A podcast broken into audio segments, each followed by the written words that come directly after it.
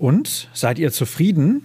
Ich gehe mal schwer davon aus, denn das war nicht nur spannend, sondern auch noch erfolgreich.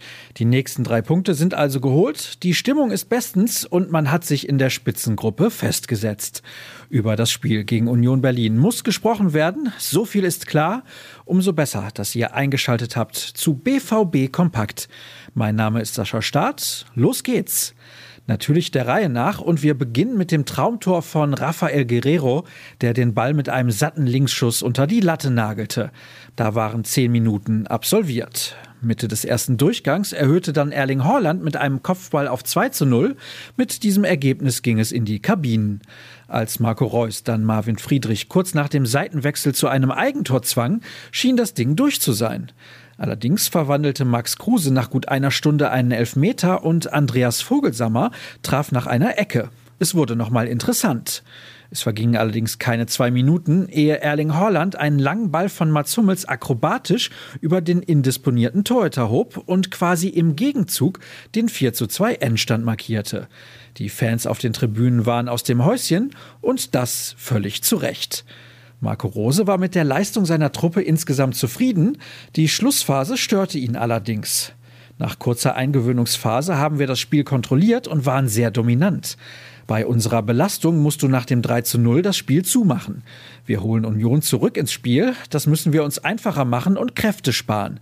Wir hatten viel Ballbesitz, da kannst du dich ausruhen. Aber du darfst nicht zu passiv werden. Mats Hummels sah das ähnlich.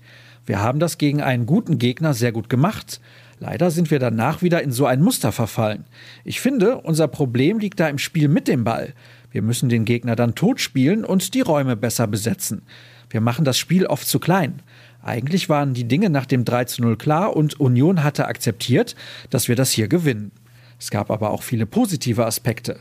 So bereitete der oft kritisierte Thomas Meunier zum dritten Mal in Folge einen Treffer vor, während Erling Haaland nun auf 68 Tore in 67 Pflichtspielen kommt. Wir wechseln von den Profis zur Jugend. Die U19 gewann ihre Partie gegen den Nachwuchs des SC Paderborn mit 3 zu 1. Wie so oft trugen sich Bradley Fink und Julian Reikhoff in die Liste der Torschützen ein. Außerdem war Colin Kleine-Bekel erfolgreich. Was erwartet euch heute? Während die Mannschaft nur regenerativ arbeitet, kümmern wir uns um die ausführliche Nachberichterstattung. Um 19 Uhr geht es dann für die Amateure beim SVW in Wiesbaden um Punkte. Zu sehen ist die Begegnung bei Magenta Sport.